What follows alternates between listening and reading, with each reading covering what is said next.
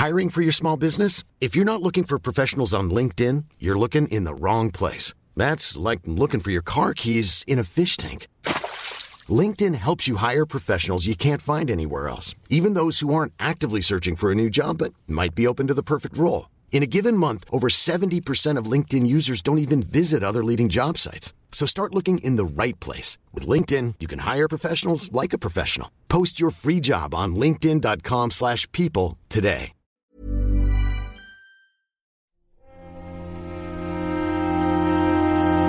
Muy buenas a todos y bienvenidos a El Nexo. Bueno, más bien, a un nuevo anexo, porque esta semana he tenido el tiempo bastante justo, la verdad. Estoy ahí preparando un poco ese seminario que os comenté que tengo que realizar para la siguiente semana y me está consumiendo un poco todo el tiempo que tengo disponible durante el fin de semana. Además, no me he podido apoyar esta vez, que fijaos, me habría venido mucho mejor eh, apoyarme en la actualidad que ninguna otra semana de prepararme otro tema, porque normalmente con la actualidad puedo ir un poco más rápido, puedo ir comentando sencillamente las cosas que ha pasado. Esta semana ha sido completamente un desierto, así que lo único que puedo ofreceros para, mm, para estos días es sencillamente unas pequeñas notas que tengo aquí apuntadas, unas pequeñas cosas que he estado investigando y temas que, que, me gustaría expandir, que no formarán yo creo un programa completo, por eso lo he llamado anexo, porque no creo ni que lleguemos a una hora de duración, pero espero que al menos os mantenga entretenidos y con cosas que pensar eh, durante los siguientes días antes de que lleguen algunos anuncios importantes. Vamos con ello.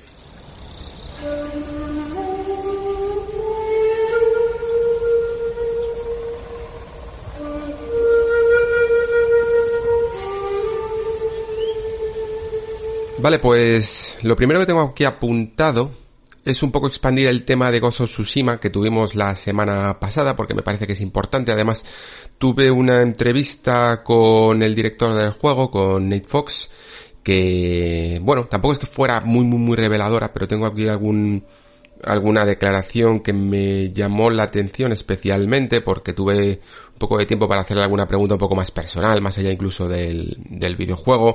Eh, por lo que estuve hablando con él, me di cuenta de que ellos siguen teniendo una filosofía muy marcada en eso que se vio en el vídeo, en eso que hablamos en, en el anterior nexo sobre fomentar la curiosidad del, del jugador y ya sabéis que yo en el Nexo estuve un poco dudando quizá de hasta qué punto se puede fomentar la curiosidad del jugador en un, en un juego que, que aún así sigue utilizando mucho icono, mucho signo de interrogación, eh, mucho mapa general, por mucho que se huyan ahora de, de mapas, de minimapas y de brújulas, ¿no? Esa fue un poco la, la idea. Por cierto, aquí tengo que meter también un pequeño apunte y es que una fe de ratas y es que en el programa anterior estuve comentando sobre Zelda Breath of the que era un juego que no tenía absolutamente ningún icono ni siquiera para las misiones principales y esto me pasa mucho porque tengo la peor memoria del mundo eh, se me olvidan muchos detalles y otras veces me quedo tan a fuego con con algunos que, que pueden llegar a, a, nublarme un poco los recuerdos, ¿vale? Y sí que me comentaba, creo que era el amigo Roque, que, mm, que sí, que evidentemente Breath of the Wild tiene iconos y algunos señales de guía en el mapa para la misión principal. Esto es cierto, es verdad. Eh, no sé por qué, yo había nublado en mi cabeza, me había visto una visión un poco más idealista de, de Breath of the Wild en el que ni siquiera teníamos iconos para las misiones principales. Pero efectivamente, eh, Zelda sí que tenía eh, algunos marcadores para la misión principal para que al menos, entiendo, eh, no te pierdas en ello. Y de, y de hecho, el darme cuenta de que sí, de que incluso Breath of the Wild tiene, tiene iconos, el volver a recordarlo, estuve viendo algunos vídeos sobre cómo iba un poco su estructura, me hizo preguntarle a Nate Fox sobre qué opinaría de un juego en el que directamente no hubiera ningún tipo de marcadores. Mm, un juego en el que directamente tuviéramos el mapa prácticamente en blanco y tuviéramos que movernos única y exclusivamente por la por la curiosidad.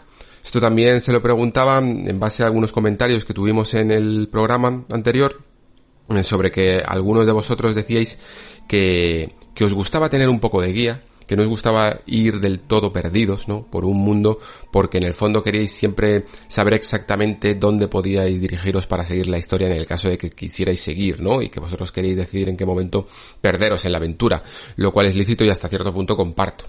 Pero por hacer esta pregunta teórica un poco, ¿no? Eh, quería preguntarle eso. Si, si creía que este camino de ir eliminando información del mapa, del HUD y de todo tipo de guías a jugadores nos iba a llevar a un, a un tipo de juego que fuera completamente movido por la curiosidad del jugador. Y os leo lo que, lo que me comentó. Me dijo, imagino que hay un juego ahí fuera que podría ser como describes, no es Gozo Tsushima. Eh, aquí hemos querido dar al jugador la máxima agencia posible para decidir a dónde quieren ir y poder perderse en el mundo, pero a la vez hay jugadores que les gusta mucho saber hacia dónde deben dirigirse para continuar la historia y no perderse en el camino. Creo que ese anclaje es importante porque el hecho de saber hacia dónde te diriges y qué hacer a continuación es el que te permite la libertad de decir, vale, pues no voy a hacer eso e ir a otro sitio completamente distinto es realmente lo que te da el permiso de hacer lo que quieras.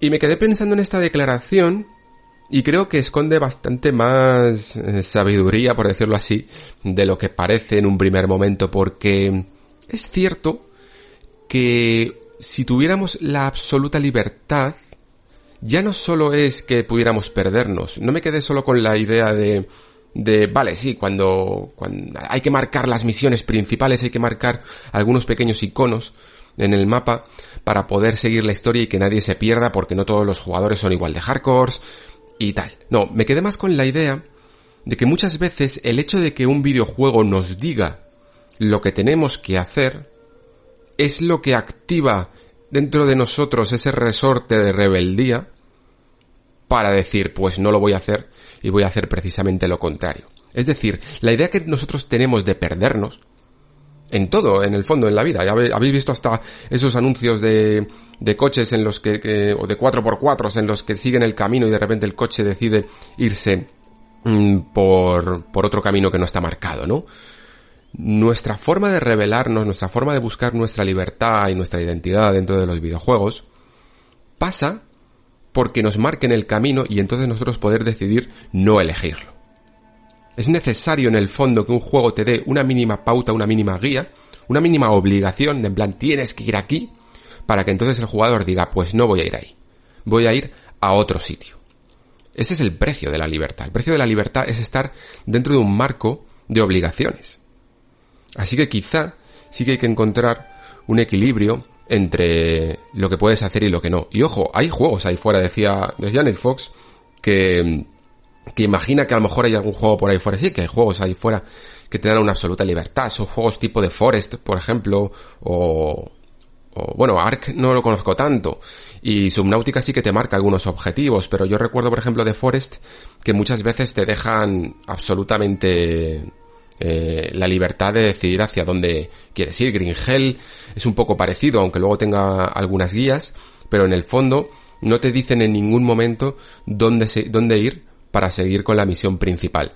Y eso muchas veces hace, es verdad, que hace que te sientas perdido y que no sepas exactamente dónde, dónde te tienes que dirigir, por lo cual se genera un tipo de dificultad de la que llamamos invertida, ¿no? Al principio es muy difícil y poco a poco le vas cogiendo el ritmo hasta que al final se van haciendo las cosas un poco más sencillas. Pero quedémonos un poco con esa idea, que yo creo que, que es la, la interesante. Que la misión principal, por decirlo así, eh, los iconos más principales, son el anclaje que nos permite decidir nosotros mismos si queremos cumplir o no. O sea, no sé si habéis jugado un juego que se llama The Stanley Parable, es bastante conocido, es una especie de walking simulator que tiene muchos diferentes finales. La idea de ese juego se basa básicamente en esto, ¿no? En que hay un narrador que te va diciendo eh, Stanley eligió la puerta de la izquierda, algo así, por ejemplo. Y lo primero que se despierta en ti es decir, mm, ¿qué pasaría si cojo la puerta de la derecha, ¿no? Esto lo hemos visto muchas veces en, todos los videojuegos. De hecho, cualquier jugador que juegue a juegos de rol o JRPGs en los que hay mazmorras, sabéis perfectamente que cuando detectáis el camino principal, el que sabéis que os va a llevar, por ejemplo, al, al jefe de la fase, o el que os va a sacar de, de la mazmorra o lo que sea, rápidamente os dais la vuelta y exploráis todos los caminos alternativos para ver qué encontráis, ¿no? Para ver qué secretos encontráis. Yo creo que es verdad que es importante tener una cierta guía que nos diga cuál es ese camino a seguir para poder tener el derecho legítimo a ignorarlo. La cuestión con Gozo Tsushima es que habrá que ver, eh, lo que sigo dudando incluso después de las declaraciones y de la entrevista que he tenido con Nate Fox, es hasta qué punto ese camino, esa libertad y esa, esa fomentar, ese fomentar la curiosidad del jugador está equilibrado con la cantidad de iconos que podamos encontrar en el mapa. Porque si os, si recordáis un poco el vídeo que se podía ver en el State of Play, uno de los iconos a los que se marcaban en el mapa y al que nos dirigíamos con ese viento guiado, ¿no?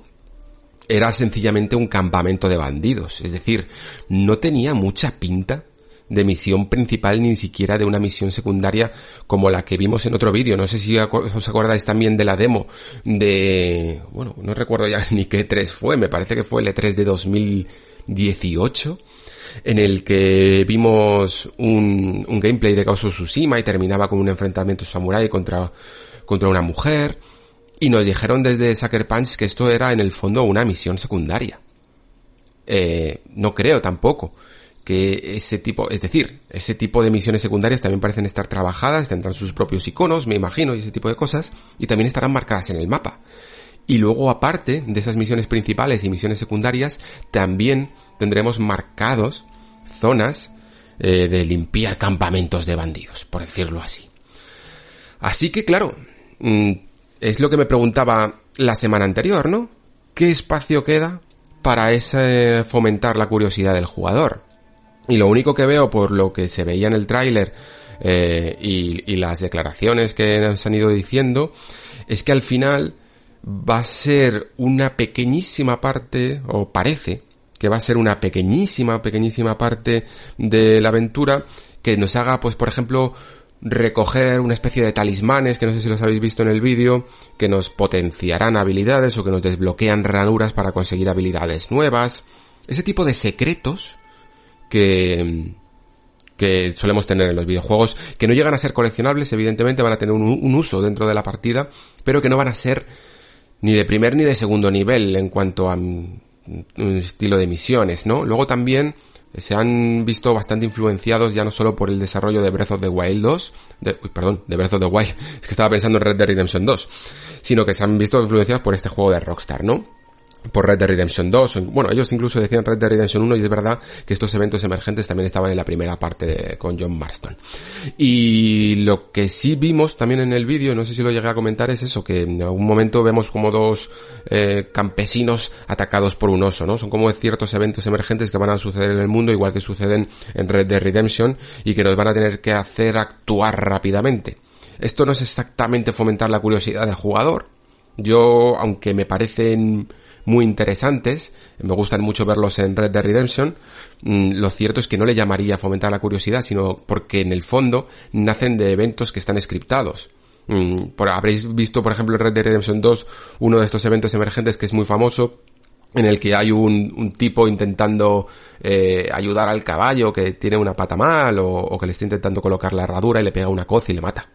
Y ese evento emergente que vemos en Red Dead Redemption 2 te lo puedes encontrar en muchas partes del mundo y eso es porque está scriptado para que salte aleatoriamente en ciertos lugares, ¿no? O al tipo que le pilla el cepo de oso la pierna, hay un montón de estos, ¿no? O uno que es que le muerde una serpiente, creo. Pueden, puedes verlos en determinadas partes del mundo y estoy seguro de que ese tipo de programación que en el fondo no deja de ser eso, eh, un, evento programado, pero de forma aleatoria, es lo que vamos a encontrar también en Tsushima. Así que mm, veremos hasta qué punto, más que incluso la curiosidad, vemos cómo se equilibra esto. Porque creo que mm, la curiosidad también se debe recompensar. Lo que yo explicaba, por ejemplo, con Breath of the Wild, es que, o con Subnautica, es que esa curiosidad muchas veces se ve recompensada con un evento mayor, ¿no? Es decir, todo un laberinto que te encuentras y que, y que a lo mejor la recompensa que hay al final de ese laberinto tampoco es más que algo que te ayude a subirte la vida o la energía, por ejemplo. Pero el hecho en sí de recorrer ese laberinto es recompensa suficiente. Está lo suficientemente trabajada esa misión como para que merezca la pena explorarla. Si sencillamente al seguir un zorro o un pájaro o una hoguera nos encontramos un pequeño santuario en el bosque que nos da un talismán, pues faltará algo, ¿no? Mm, parece que, le que, que ese evento queda un poco vacío. Eh, ya os digo, esto es pura especulación. Eh, el juego todavía tiene que hablar por sí mismo. Yo hasta cierto punto, mm, sabéis que en las críticas mm, me gusta reservarme una parte de duda siempre para que para dejar respirar evidentemente el juego. Yo puedo transmitiros mis dudas. Esto no significa en ningún momento que quiera condenar al juego. Además es que fijaos que estos estos mm, estas oportunidades en las que tenemos para hablar algunas veces con con los miembros del equipo y tal, nos, demuestran evidentemente que, que, la gente que hay detrás de este juego sabe perfectamente lo que hace y lo que no hace, quiero decir, o sea, son gente que de diseño de videojuegos nos dan mil vueltas. A mí el primero.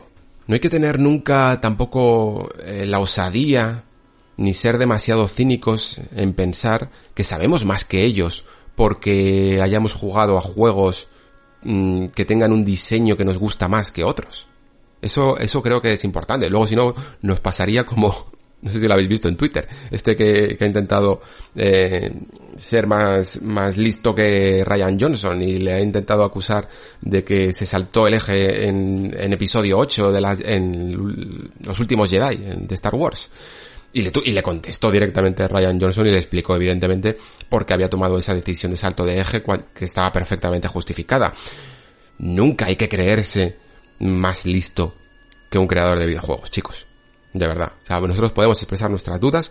Las críticas, una crítica nunca es una opinión negativa, sino una duda de lo que parece la verdad mm, lógica, ¿no? Lo que nos quieren mostrar. Y de hecho, de Gozo Tsushima, y creo que fue con lo que empecé un poco eh, la reflexión del anterior nexo, me parece que personalmente está fallando más, no en lo que es la estructura del juego en sí y su planteamiento, sino en la forma en la que lo intentaron vender en el State of Play. Es decir, que si dentro de estas críticas, mm, quizá la máxima iría dirigida al equipo de marketing que parece un poco empecinada en tratar a Gosu Tsushima como uno, como un ejemplo de diseño vanguardista o mm, que, que avanza la industria, cuando lo que muestra no lo parece tanto.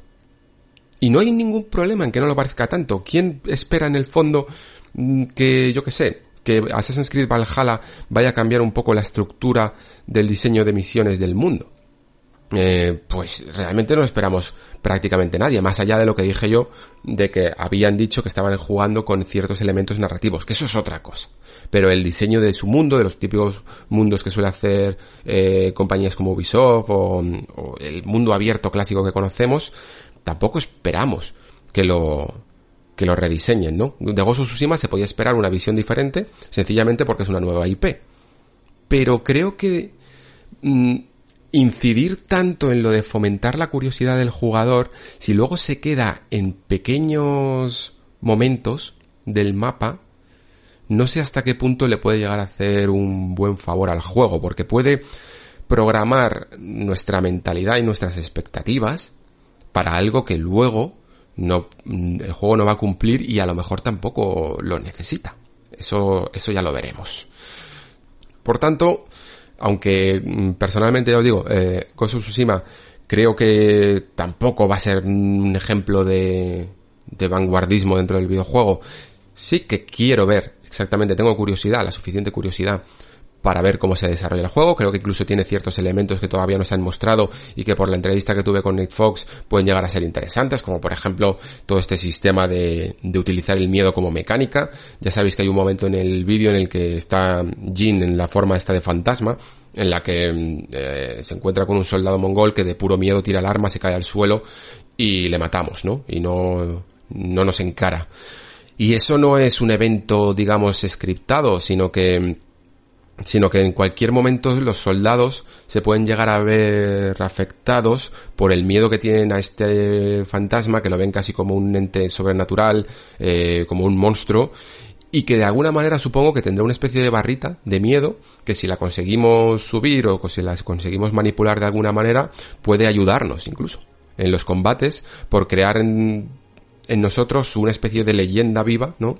De leyenda monstruosa que infunde miedo en los, en los enemigos. Y esa idea, cuanto menos, ya veremos hasta qué punto eh, es influyente o no, pero cuanto menos, menos suena un poco novedosa. Mm, también esta dicotomía entre fantasma y samurai, que ya os comenté que bueno, que a mí la parte de, de samurai me pareció bastante sencillo, cuanto menos en el combate, pero sí que puede que tenga, eh, por lo que les pregunté, sí que es posible que haya elementos que hagan cambiar la historia del juego. Tampoco se quiso aquí mojar Fox. Mm, se nota que hay muchas cosas que no quieren decir para que nos sorprendan, por decirlo así. Pero digamos que aunque el juego no tiene un sistema de moralidad que suele eh, que por ejemplo en Chucker Punch ha sido notorio normalmente por su saga Infamous, mm, está confirmado que no tiene este sistema de moralidad, pero sí es cierto que puede que haya ciertas acciones, si actuamos como fantasma o como samurai, que hagan que cambie la historia y veremos exactamente cuáles son esos, bueno, pues esas maneras de cambiar la historia. Lo mismo simplemente son pues como vimos en ese vídeo en el que terminábamos luchando con esa mujer samurai, que en el fondo era una aliada, pero quizá nos encontramos con eso, ¿no? Con personajes que son aliados, pero que tienen otra forma de hacer frente a los soldados mongoles. Y si somos un poco más siniestros, si somos un poco más monstruoso, más fantasma, Mm, y queremos infundir el miedo en los enemigos, algunos aliados estarán de acuerdo porque quieren venganza, mientras que si buscamos la forma honorable, pues no estarán de acuerdo con nosotros e incluso nos intentarán detener, ¿no? Porque lo que quieren es causar el, la máxima destrucción, la máxima confrontación con ellos posible, ¿no?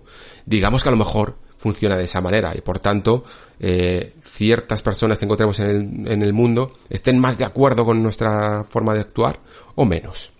Lo descubriremos. Y hasta aquí la extensión de la parte de Tsushima, que, que, creo que gracias a esta entrevista, pues me ha ayudado un poco más a, reflexionar sobre el juego. Y sobre todo eso, me quedo con la parte de, de, esa declaración que me ha parecido bastante interesante porque sí que creo que es cierto que el precio de la libertad es en el fondo que nos digan lo que tenemos que hacer para que nos den la oportunidad de revelarnos.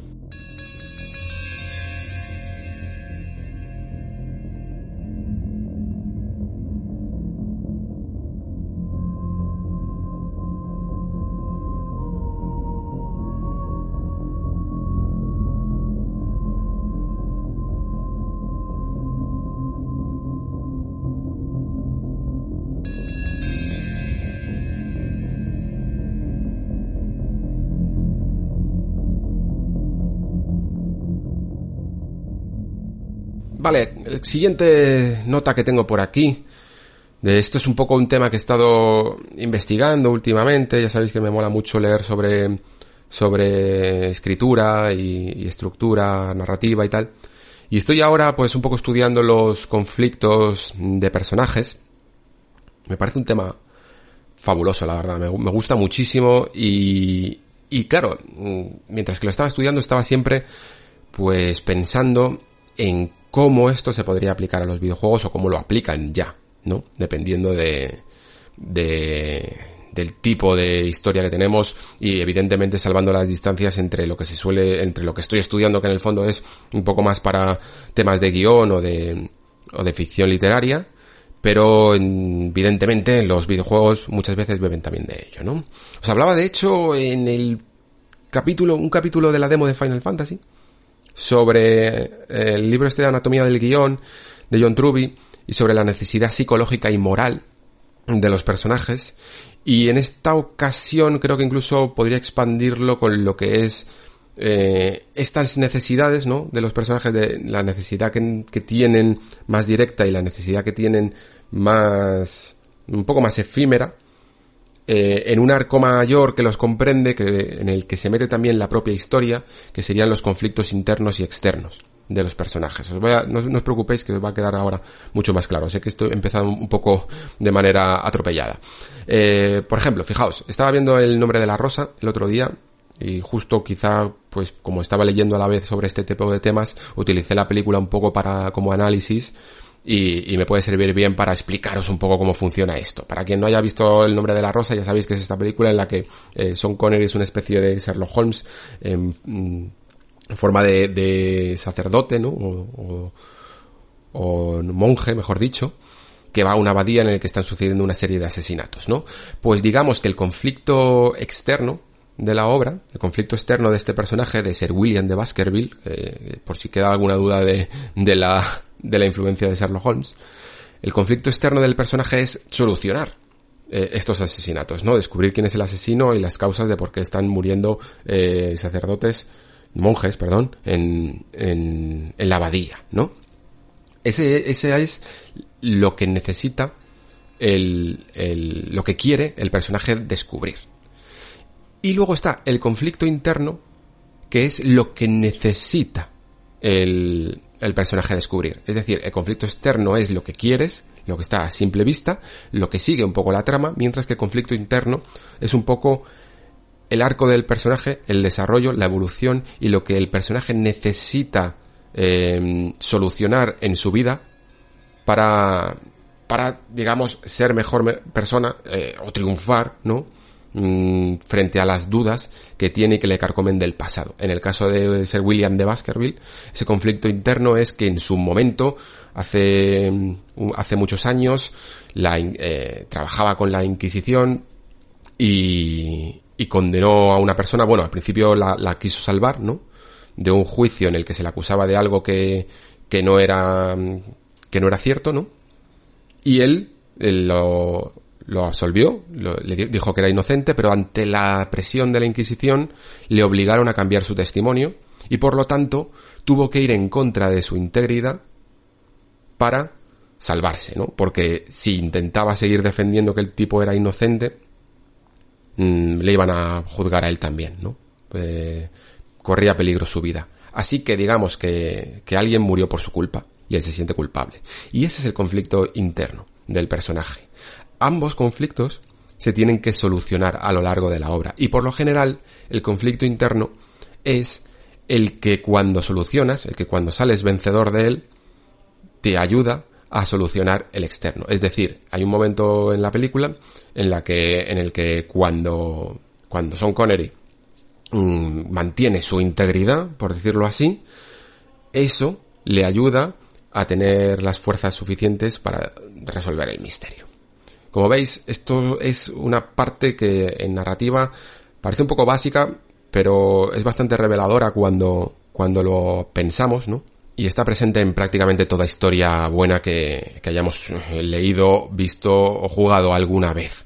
Para poner algunos ejemplos de, de esto en videojuegos, pues cuesta más, ¿eh? Cuesta más, mientras que en, os digo, en películas o en libros suele ser bastante habitual que, que toda obra buena se base en esto. Digamos que en los videojuegos mm, se permite la licencia de que no es lo más importante, por decirlo así, y por lo tanto vemos que normalmente y eh, se suele haber, suele haber simplemente un conflicto externo y muchas veces eh, el desarrollo de los personajes es completamente inexistente, vaya.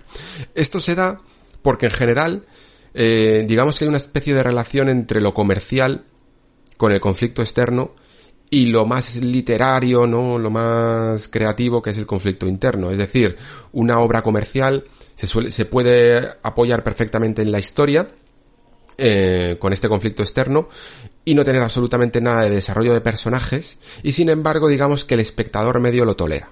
Eh, digamos que las industrias más comerciales les parece bien, que no, influyas tanto en el desarrollo, que no te metas tanto en el desarrollo de personajes. Evidentemente lo mejor es que, que, tengas los dos, pero en general la parte más comercial siempre va a la historia al misterio de la historia, al desarrollo de la historia, a esos personajes que luchan y vencen, aunque muchas veces no, no tengan dudas sobre sí mismo ni tengan ciertas necesidades. Solo quieren cosas y las consiguen o no. En los videojuegos, de hecho, esto pasa mucho. Eh, por ejemplo, Mm, un videojuego que dijimos la otra vez que, que, más o menos parecía que estaba haciendo bastante bien las necesidades psicológicas y morales, el conflicto interno y externo de los personajes, que es este Final Fantasy VII. Nos ponía el ejemplo de Cloud, de cómo él quiere una cosa y necesita otra, ¿no? Él dice que quiere dinero, él dice que quiere ser un mercenario, que no le importa el trabajo en sí, que lo único que le importa es el dinero, pero en el fondo lo que necesita es otra cosa, ¿no? Necesita un motivo por el que luchar, necesita unos amigos eh, que le apoyen, ¿no? Eso es el desarrollo del conflicto externo y, e interno de Cloud en Final Fantasy VII.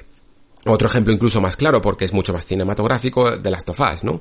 En The Last of Us, el conflicto externo eh, de Joel es llevar a Ellie al hospital donde van a conseguir encontrar la cura para esta pandemia que están teniendo de, del Cordyceps, ¿no? Para conseguir esa vacuna. Y eso, eso es lo que Joel quiere, ¿no? Eso es lo que le han mandado y eso es lo que, lo que quiere hacer él, ¿no? Eh, ese es el conflicto externo que es lo que, cómo consigue llegar hasta allí y todos los pesares que va a tener y todo lo que tiene que luchar para conseguir eh, llegar hasta ahí. Pero el conflicto interno de Joel, eh, lo que él necesita mm, de verdad, es eh, de alguna manera alcanzar una cierta paz por la muerte de su hija. ¿No? Eh, vemos al principio del videojuego como su hija fallece, ¿no? Y él, en el fondo, nunca ha superado esa pérdida. Necesita un cierre, necesita paz, hallar un poco de paz ante, ante esa muerte prematura que le hace tener una visión cínica y desconfiada del todo el mundo, ¿no? Y evidentemente no os voy a decir cómo termina porque no estamos en zona de spoilers ni nada de eso. Pero bueno, los que habéis jugado pues ya lo sabéis, ¿no? Eh, esas son un poco las diferencias que encontramos y que, por ejemplo, y que lo general en los videojuegos es que ni siquiera, que nos cueste mucho encontrarlos. Por ejemplo, estaba pensando en, Resident Evil 2 el otro día. Eh, Resident Evil 2 es un juego que que por mucho que nos mole mucho el diseño de Leon Kennedy, que sea un personaje bastante icónico dentro de los videojuegos, lo cierto es que es un personaje completamente vacío, ¿no? Por dentro, al menos. O sea, eh, Leon Kennedy en Resident Evil 2 tiene que hacer frente a esta eh, pandemia zombie, ¿no? Tiene que, que conseguir ciertos objetivos quiere eh, ayudar, ¿no? Quiere escapar también de Raccoon City, eso es un poco el conflicto externo que tiene, quiere conseguir esa vacuna, pero no tiene ningún tipo de problema mm, dado de personal que le ayude a conseguir o a no conseguir su, su objetivo, ¿no? Porque en general el conflicto interno, de hecho, digamos que es el que ayuda a resolver el externo y que si no resuelves por lo general el problema personal que tienes, en, dentro de una historia evidentemente, eh, no, por lo general, eso que has fallado internamente, a nivel casi moral, es lo que no te permite solucionar el problema que, tienes entre manos, ¿no? Digamos que, que cuando quieres escribir una tragedia, cuando los personajes no son capaces de sobrevivir a esa prueba de fuego moral, es cuando fallan en su conflicto externo también.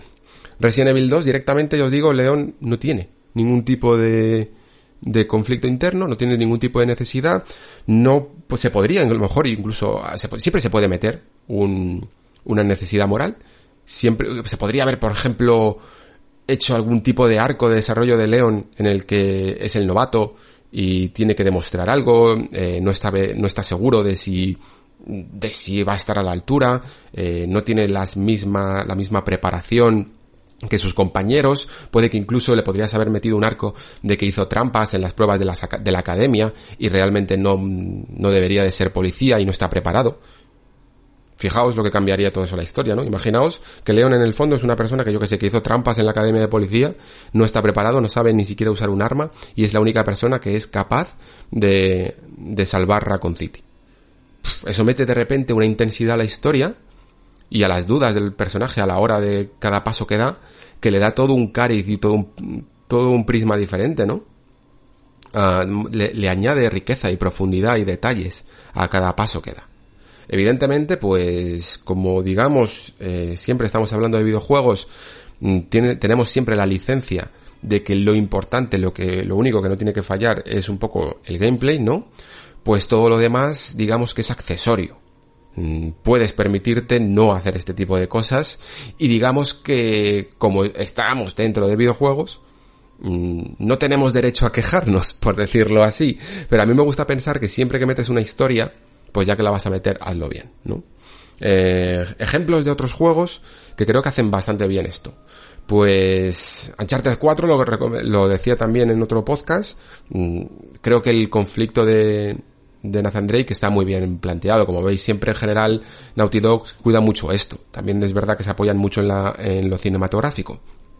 Pero en general son maestros a la hora de dominar bien los conflictos externos e internos. La historia de, toda historia de aventuras en general suele tener este mismo patrón. Mm, en este caso Nathan Drake tiene que que porque viene, viene su hermano y tiene que conseguir un tesoro, ¿no? El último tesoro, eso es lo que quiere para ayudar a su hermano, pero por otro lado, su conflicto interno viene dado por esa mentira que, que, le, que le dice a su mujer, que le dice a, a Elena, porque le prometió mm, dejar atrás su vida pasada y sin embargo hay algo dentro de él que le llama a seguir teniendo esa aventura, ¿no? En el fondo también incluso esto, este tema podría ser incluso una especie de, de metáfora, eh, al menos un tema simbólico sobre la madurez, ¿no? Sobre cómo a veces, por mucho que añoremos el pasado, las responsabilidades del presente nos hacen tener que dejar atrás esa época por mucho que, que tenga etapas, cosas buenas, porque la presente también tiene otras etapas buenas. Y creo que aquí todo el mundo que hayáis eh, tenido que, que madurar a base de, yo que sé, de empezar vuestra vida laboral independiente o familiar, con hijos, eh, podéis incluso veros un poco representados en el conflicto de Drake. Aunque no vaya ni siquiera de exactamente lo mismo, pero en el fondo es un tema universal, ¿no? Eh, Red Dead Redemption 2, por ejemplo, que hablábamos antes, va un poco de lo mismo, ¿no? En el fondo, incluso con un tema que abarca muchísimas, muchísimas aristas. Mm, Arthur Morgan y, bueno, casi toda la banda, en el fondo lo que quieren es un poco huir de, de ese progreso, ¿no? Como os hablaba en el, en el podcast de especial de Red Dead Redemption, huir de esa nueva ley que está civilizando un poco eh, Estados Unidos y que les está dejando atrás. Y, y, también quieren conseguir ese botín que se dejaron en, no me recuerdo exactamente, Blackwater, ¿era? La ciudad en la que se lo dejaron, ¿no? Digamos que es ellos, lo que ellos quieren, ¿no? Seguir con una vida un poco de, de crimen y delincuencia a la antigua usanza, como los héroes en el fondo que, que ellos tienen, que en el fondo son casi leyendas dentro de los forajidos del oeste, ¿no? Pero luego también tenemos el conflicto interno de cada personaje, de hecho, eh, porque cada uno tiene el suyo, Dutch Van der Linde tiene el suyo, pero por supuesto Arthur Morgan tiene el suyo, y que aquí tampoco voy a comentar, lo tenéis en su especial con spoilers, que creo que es el 105 del Nexo, y en el que, pues, para que os hagáis una idea, pues da nombre al juego, ¿no? A esa redención. Eh, la verdad es que es una historia muy, muy, muy, muy currada. Persona 5, por ejemplo, yo creo que también tiene un poquillo de ello, aunque lo hace de una manera un poco más coral, porque aunque sí que parece que mete sobre todo Persona 5 un poco más de, de conflicto dentro del personaje que manejamos nosotros como avatar, pero en el fondo es un poco más del grupo, ¿no? Como los ladrones fantasma, los que, los Phantom Thieves, no, no he jugado todavía la versión española, no sé muy bien cómo lo han, cómo lo han traducido, pero digamos que tenemos ese, ese conflicto externo en el que ellos tienen que, quieren eh, cambiar la mentalidad de algunas personas clave de, de Japón para, bueno, pues para ayudar un poco a que las personas, digamos, eh, sean mejores, se arrepientan de sus actos, por decirlo así, robándoles el corazón, pero luego también el conflicto interno que tienen ellos es si de, si de verdad eh, tienen la potestad para hacer esto, ¿no? Si quiénes son ellos realmente para emitir este tipo de juicios y tomarse la justicia por su mano, ¿no? Eh, y esto es algo que están todo el rato compartiendo con el grupo e incluso recibiendo la opinión mm, popular de las redes sociales sobre lo que están haciendo o lo que dejan de hacer. Eh, y les, y les, vamos, les influye a lo largo de toda la aventura, mm, sin saber exactamente casi nunca del todo si lo que están haciendo es correcto o no, ¿no? Hasta, hasta que, bueno, hasta que se va desarrollando un poco más. Incluso juegos que, yo creo que los videojuegos deben de tener esto, aunque sea simplemente de base, aunque sea simplemente una pequeña idea, no hace falta que si el juego no es muy, muy, muy eh, centrado en la historia, eh, lo tengas que desarrollar a fuego. pero sí que creo que tiene que tener unas ciertas bases de esto que estamos hablando. Por ejemplo, creo que si Far Cry 3 en el fondo es recordado y supuso también un punto de inflexión en la saga, eh, cuando en el fondo muchas de sus bases, aunque estaban muy, evidentemente muy mejoradas y tal, venían también ya de Far Cry 2, es porque Far Cry 3 creaba bien la sensación, eh, hacía una mezcla muy buena entre el gameplay y las sensaciones que quería dar con el personaje, ¿no? En el fondo nuestro personaje, que creo que era, no me acuerdo cómo se llamaba, es Brody o algo así, eh, nuestro personaje que, que es un poco avatar, aunque tiene un poquito de personalidad, solo un poquito, lo suficiente como para dejarnos intuir cómo, qué sensaciones quiere darnos el juego, ¿no? Sabéis que en Far Cry 3 al inicio y tal, son estos no sé si son estudiantes o, jóvenes, vamos, dejémoslo simplemente jóvenes, que van a una isla desierta en plan a pegarse la super fiesta, ¿no? Y al final terminan, terminan capturados por piratas, ¿no? Y, y casi que masacrados, salvo nuestro superviviente, que está acojonadísimo y escapa y, y poco a poco tiene que, tiene que ir sobreviviendo en la isla, ¿no? Digamos que el conflicto externo en Far Cry 3 podríamos decir que básicamente es eso, ¿no? Un poco primero eh, sobrevivir y luego también pues vengarnos de, de este personaje Bass Montenegro, que es el, el villano de la, de la aventura, ¿no? La cuestión es que si nos fijamos a lo largo de la aventura, mientras que vamos poco a poco pillando el, instinto de supervivencia y la forma de navegar por, por el mundo de Far Cry 3, por las islas de Far Cry 3, vamos dándonos cuenta de que eh, la personalidad de este Jason Brody, que al principio es como muy temerosa, está completamente siempre asustado, eh, luego incluso asustado de sí mismo, pasa por estar asustado de sí mismo, de, la capacidad, de lo fácil que le está resultando mm, matar, y poco a poco incluso llega a un punto en el que empieza a disfrutar de la adrenalina que le provoca eh, la supervivencia y, el estar realizando algo que le hace sentirse vivo con respecto a lo efímera e insustancial que era su vida de chico de ciudad, ¿no? Y el propio jugador va captando esto, porque a lo largo de la aventura, mientras que va pillando el truco de cómo moverse y de cómo sobrevivir y de cómo ir cazando animales para mejorar las, eh, los huecos del inventario y todo este tipo de desarrollo más de videojuego, va pillándole el gusto también a moverse por este mundo y, y a la adrenalina que supone enfrentarse a situaciones en las que es imposible que ganáramos y sin embargo sobrevivimos, ¿no? Y por ello, poco, aunque sea de, de manera muy muy escueta, pero Far Cry 3 tiene los, las pequeñas semillas de esto que estamos hablando, del conflicto externo que es vengarse, ¿no? De, de Bass y, y el conflicto interno que es tener una vida que merezca la pena vivir dentro de los estándares del personaje, ¿no? Y no insustancial como lo tenía cuando llegó en la intro. Y creo que de hecho esto es algo que los Far Cry curiosamente luego fueron perdiendo. Vamos, yo no, no he llegado a terminar ningún, ni Far Cry 4 ni Far Cry 5. Mm, solo los he jugado un poquillo. Pero no me ha parecido que ni siquiera en la intro ya se dejara ver eh, tan claro estos conceptos. Lo cual me sorprendió, porque yo creo que de verdad que uno de los éxitos de Far Cry 3 no fue sencillamente el diseño de ese mundo, ¿no? Sino, sino que realmente nos sentíamos como una especie de, de superviviente que iba transformándose. Un poco como, como hacía eh, Leonardo DiCaprio en la isla, ¿no? Aunque, aunque hacía otros derroteros. Pero, pero era un poco esa esencia. Pero claro, ahora bien, la cuestión con muchos videojuegos es que no siempre tenemos un personaje definido, ¿no?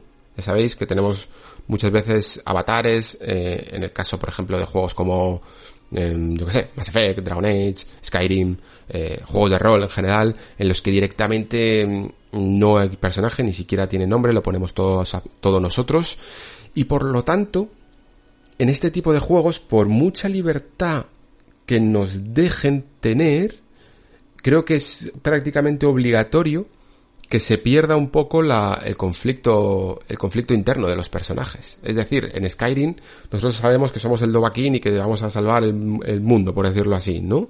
Tenemos una misión que hacer y somos casi el elegido y, y vamos a cumplirla si queremos, porque ya sabéis la libertad de Skyrim.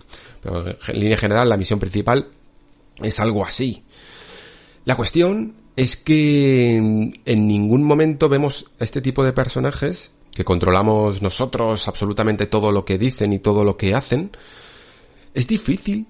Creo que sería demasiado difícil meter un conflicto interno en ellos, porque claro, ¿cuál es el conflicto interno de, de estos personajes? Si en el fondo somos nosotros mismos. O sea, es dificilísimo, sería prácticamente imposible que el juego se adaptara a dejarnos elegir opciones de diálogo para elegir directamente qué conflicto interno queremos resolver en nuestra vida. Imaginaos que, yo que sé, uno de los, uno es, mm, un jugador tiene ansiedad, el otro tiene problemas con sus padres, el otro tiene no sé qué. Eh, es difícil que el juego pudiera adaptar todos esos conflictos a, a su historia. Así que al final la eliminan. Y directamente vi vivimos aventuras dentro de estos mundos, pero el personaje principal, en general, no se ve prácticamente alterado por ellos. Creo que es muy, muy, muy difícil que los avatares eh, lleguen a, tener un arco de personajes precisamente por ser nosotros mismos por muy profundos que podamos llegar a ser en nuestros interiores, ¿no? Algunas veces, por ejemplo, vemos cómo nuestras acciones mmm, se ven, eh, digamos, reflejadas en, en la forma en que otros personajes nos, nos hablan, nos tratan, se relacionan con nosotros y esto es precisamente para intentar encontrar ese anclaje también, ¿no? Mm, entre, entre la historia y la forma en que nos sentimos o cómo, o cómo nuestras decisiones han sentado a otras personas. Yo siempre os hablo de, por ejemplo, esa discusión maravillosa que tuve con Alistair en Dragon Age Origins, en el que tuvimos un problemón increíble y nuestra amistad bajó como 25-30 puntos de repente, ¿no? Al final, aunque eso no deje de ser, aunque eso no sea un conflicto de, un conflicto interno de mi personaje, pero sí que creo una pequeña mini historieta. Pero eso es a lo máximo que pueden aspirar. Yo no sé si habría algún, alguna fórmula mágica de, de conseguir que el personaje, que el avatar que controlamos en estos mundos, no solo quiera algo, no solo tenga una misión principal que hacer, sino que también necesite algo. Quizá, a lo mejor, aunque podamos crear tanto el nombre, la apariencia de nuestro personaje y sus orígenes, también se le podríamos tener un conflicto interno que elegir en ellos. ¿Sabéis? Ese momento en el que se nos da toda la hoja de personajes y, y vamos eh, eligiendo un poco como queremos. Por ejemplo, en Origins podemos elegir ser un elfo, ser un elfo además de las barriadas, de, de un elfo del bosque, ser un, un humano noble o un humano de, de otra procedencia. Pues a lo mejor ese origen podría crear un arco que, que, realmente desarrollara el personaje. Esto yo creo que Dragon Age lo intentó hacer, pero se quedó un poco en la anécdota de, más que nada para dar personalización a, a, nuestras elecciones al principio de personaje, pero me gustaría que pudiéramos elegir un arco. Pues imaginaos que, yo que sé, que tú como jugador sientes que te gustaría tener un conflicto interno sobre, yo que sé, sobre que no te sientes el elegido. O, un conflicto interno sobre que mmm, no te ves, yo que sé, has tenido problemas con un amigo. Eh, y ese amigo se ha convertido en, yo que sé, se ha pasado a la hermandad oscura, ¿no? O, pues ese tipo de historia que tú decides que quieres desarrollar personalmente. De la misma manera, en el fondo, que tenemos personajes que nos acompañan, como en Mass Effect, y lo que más recordamos de ellos muchas veces es su, su misión personal. Su, su, misión personal en la que tenemos que ir con él acompañados obligatoriamente y descubrimos partes de su pasado, pues yo creo que el jugador, aparte de la misión principal y lo que tenga que cumplir, debería de tener también un arco interno que le ayude y que le dé la motivación para cumplir esa misión principal. Creo que, que el tema de los avatares, la cosa tendría que tirar por ahí, más o menos. Lo que pasa es que, claro, en general, en las historias más lineales, pues como las que he comentado antes, tipo Uncharted eh, o The Last of Us, suele funcionar mucho mejor todo este tipo de cosas porque el ritmo maneja mucho mejor mmm, todo en, en, un videojuego que un mundo abierto. En un mundo abierto tú puedes perderte absolutamente todo lo que quieras. Pero quizá estos mundos abiertos deberían de, de bueno, de, de estructurarse en base a estos conflictos. Es decir, por ejemplo, ya la misión principal sabéis se va, se va desarrollando normalmente, pero quizá las misiones secundarias podrían apoyar no solo a conocer mejor el mundo que habitamos, eh, sino también a conocer mejor al personaje que encarnamos. De hecho, creo que una de las razones por las que The Witcher 3 es tan recordado en esto es precisamente por ello, ¿no? Porque toda misión secundaria tiene una finalidad que es eh, que puede llegar a ser incluso vital para conocer cosas tanto del mundo como de los personajes secundarios como de nuestro como, como de Geralt de Rivia. Y por ello creo que es tan bueno. Las misiones secundarias creo que de verdad se desaprovechan muchísimo. Se, se entienden como una manera de alargar un videojuego cuando son la herramienta más potente, mejor, la más, la, la más importante, la, la, la más útil para desarrollar a tus personajes. Sin duda. Entiendo que a lo mejor aquí, pues a lo mejor un, yo que sé, un desarrollador me diría que bueno, que es que las misiones secundarias, pues como son secundarias, nunca pueden llegar a tener un contenido demasiado vital para la aventura, porque no todos los jugadores las van a, las van a realizar, ¿no?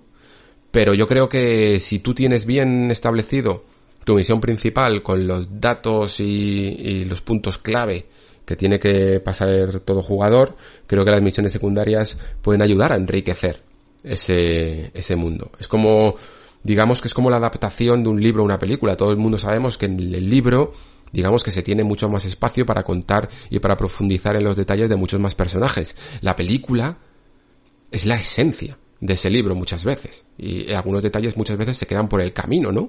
Sin embargo, se sigue entendiendo, digamos así, el discurso de, del libro, ¿no? En la adaptación. Pues de la misma manera las misiones secundarias podrían ser esos detalles y esa profundización en el mundo de juego. No, no por ello, no porque no sean vitales, tienes que convertirlas en, en misiones eh, banales de limpiar campamentos. y ya está. Porque entonces sencillamente lo único que estás haciendo pues es eso, es quedarte con la parte más motriz de tu videojuego, ¿no? De, de consumir horas y de basarte en el sistema que has creado porque es divertido y, y cada uno decida hasta qué punto quiere profundizar en él. Pero en el fondo esa historia que también estás construyendo a, a su, a su alrededor en ese mundo, no la estás desarrollando. Por eso, en general, siempre suelo tener mucho, mucho problema, mucho, mucho problema. Me, me, veréis mucho quejarme de las misiones secundarias. Come horas en los videojuegos, porque creo que además ya no solo es que te coman, te consuman tiempo innecesariamente, sino que me parecen siempre una oportunidad perdida.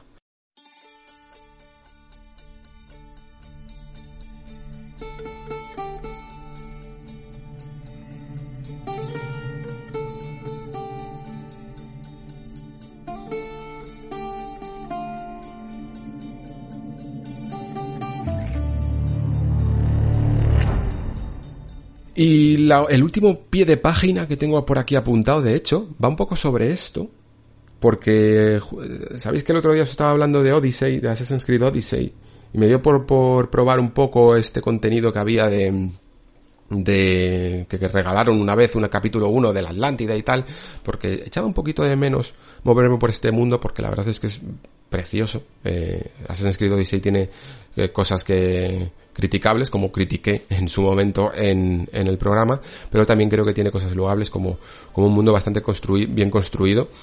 Y de hecho me di cuenta de que había, bueno, de que había dejado algunas historias de las más interesantes secundarias que hacía este juego bien y era, digamos, cerrar algunas de las historias de los personajes principales como, como Herodoto o, Heródoto o Heródoto, creo que es Heródoto, como Heródoto y Sócrates. Y que son unas misiones que te aparecen como en azul cuando terminas la campaña principal y que digamos que cierran un poco los arcos de estos personajes, aunque sea de alguna manera. A mí personalmente, por cierto, eh, yo sé que Assassin's Creed quizá no es el mejor ejemplo de escritura, pero el, personaje de Sócrates me hace mucha gracia y me parece que está bastante bien conseguido con la filosofía socrática que tenía evidentemente este personaje, ¿no? Eh, a la hora de hacerte preguntas y de tal y de debatir de esta manera tan inquisitiva. La cuestión es que jugueteando un poco con Odyssey, no me había dado cuenta, quizá porque lo jugué de salida y todavía no estaba implementado este sistema, que habían creado una cosa que se le llaman como las historias... No sé si la llaman las historias perdidas, bueno, no sé. Es, la cuestión es que puedes crear tus propias historias dentro del mundo de Assassin's Creed Odyssey. Eh, a través de una página web me parece que se hace, porque todavía no lo he investigado, solo he visto un poco el resultado en, en el juego, pero puedes crear tus propias misiones secundarias, por decirlo así. Te aparecen también con una especie de icono azul, te aparece el nombre del creador y un poco incluso el espíritu de la misión, si es un poco más de acción, un poco más de historia y tal. Y puedes incluso hacer planos contra planos, escribir los diálogos, elegir a los personajes que quieres que participen en ello y desarrollar un poco una trama. Eh, evidentemente, por lo que he visto, parece que es un poco básico, pero me parece la verdad interesante que algunas compañías intenten desarrollar herramientas para potenciar un poco la creatividad de los jugadores.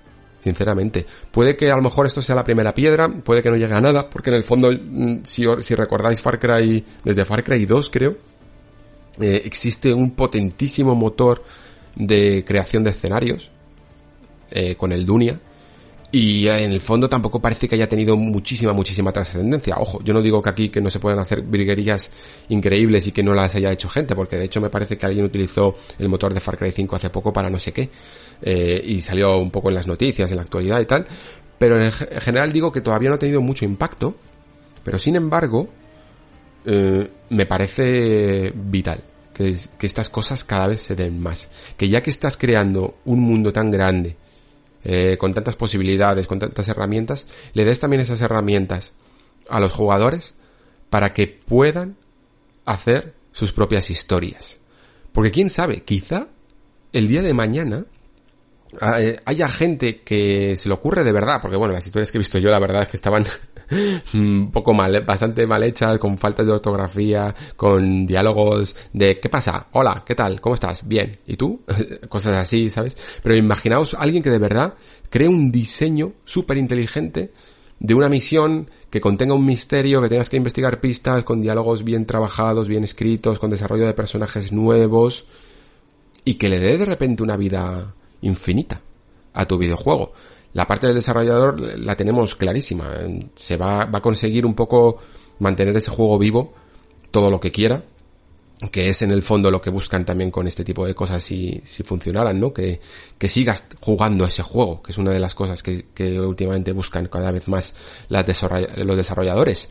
Pero para ese creador, para ese jugador, se abre también un mundo, eh, incluso posiblemente laboral.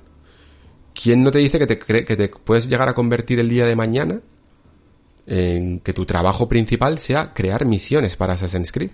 O crear misiones para The Witcher 5? O crear misiones em, o niveles para, yo qué sé, para cualquier otro juego.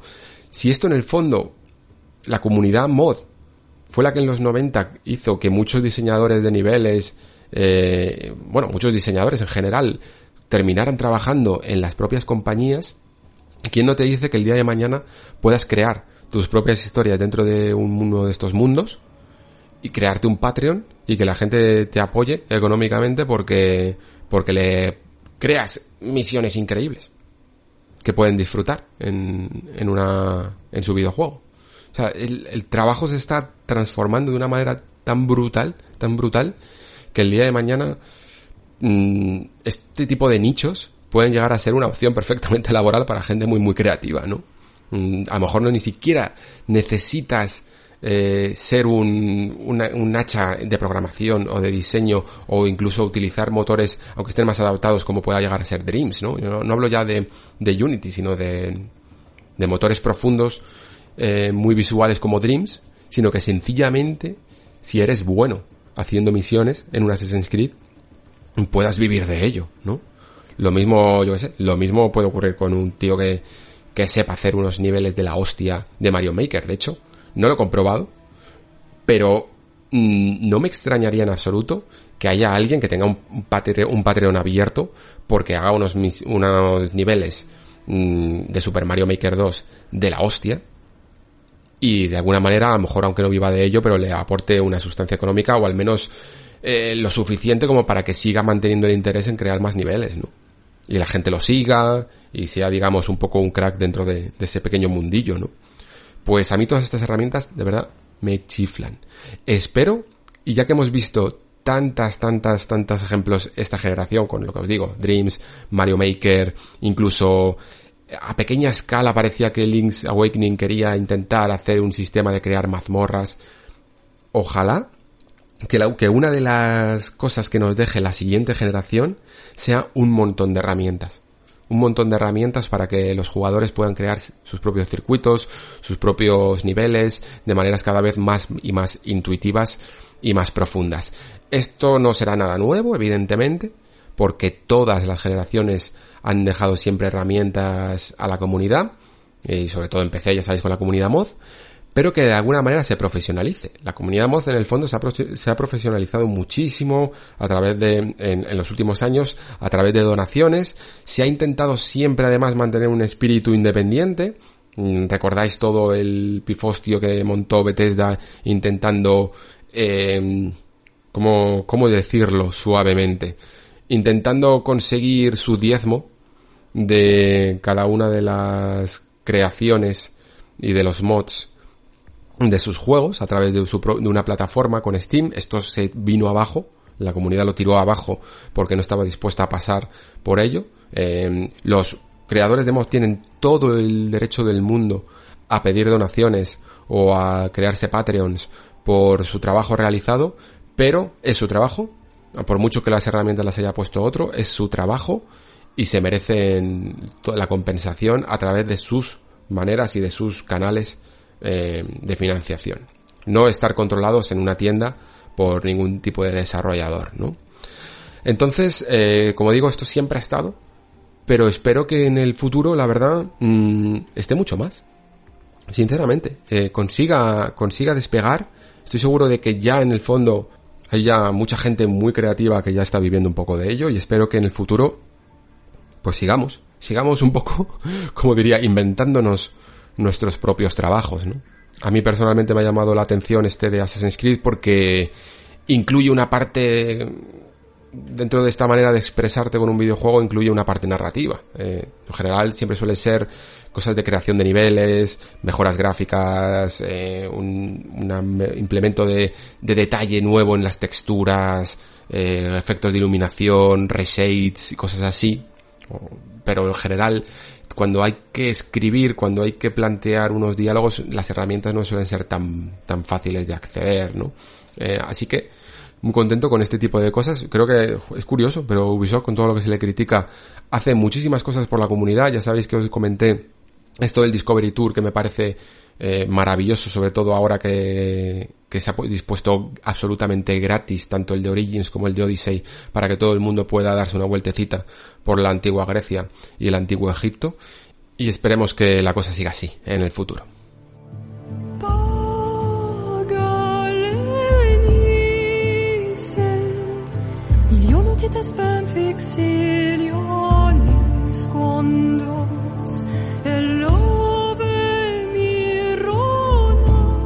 Y hasta aquí el nexo de hoy, pues fijaos, sí que estoy viendo aquí en la cuenta que hemos alcanzado al menos la, hora de duración en el programa. La verdad es que, al final me he extendido bastante con todo el tema del desarrollo de personajes y los conflictos externos e internos. Pero bueno, es que también quizá era lo que más mm, tenía reciente, ¿no? Es lo que más he estado aquí empollándome en, en casa y tenía ganas de hablar de, de ello, sinceramente. La actualidad, como decía antes, eh, está un poquillo parada.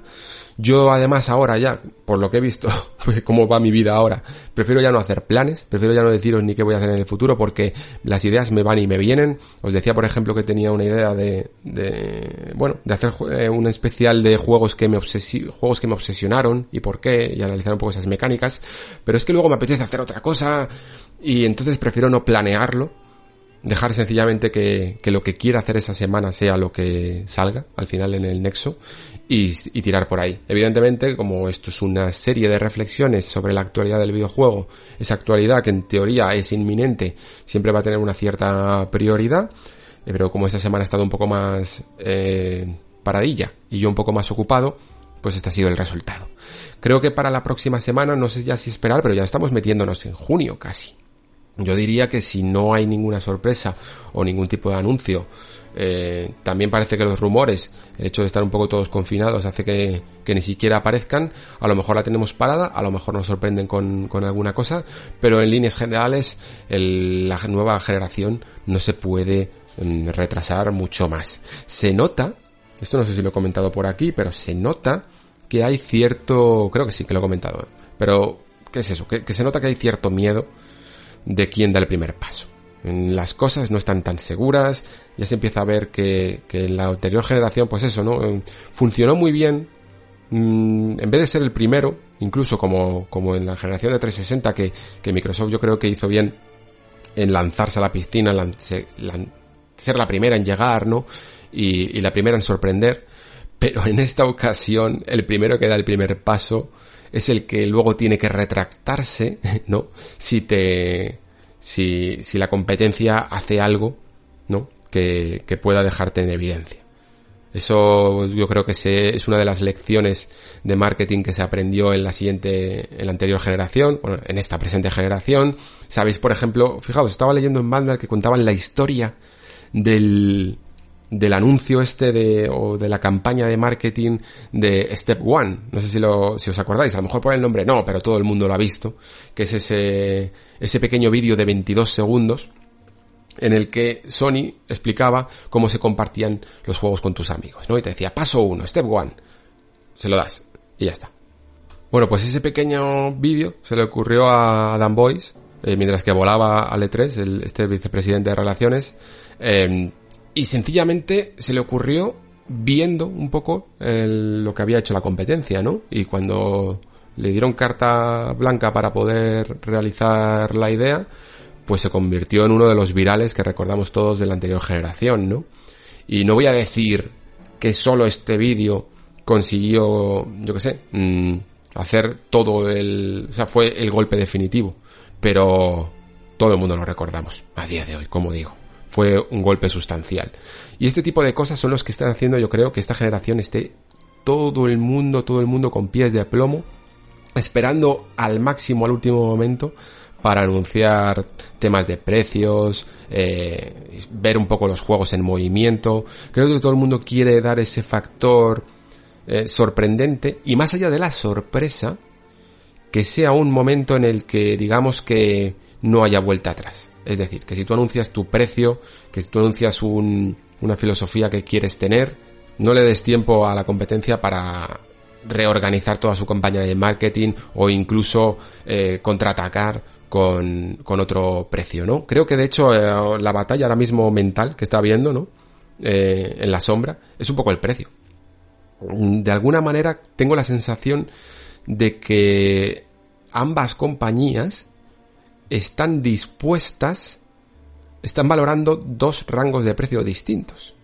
Y están dispuestas a hacer un sacrificio de, yo qué sé, de bajar entre un intervalo de 50 a 100 euros el precio de su consola, aunque haya ciertas pérdidas, si eso les proporciona una ventaja sustancial sobre el precio de la competencia.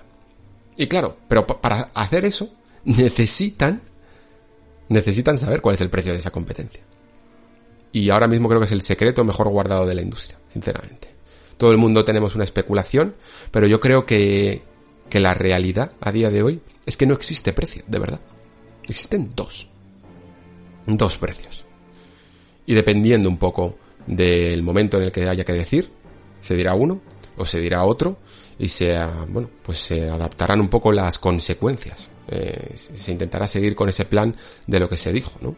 Pero bueno, lo descubriremos ya espero que más pronto que tarde. Por mi parte, nada más. Muchísimas gracias por escuchar. Muchísimas gracias por estar ahí. Se despide Alejandro Pascual. Hasta el próximo programa.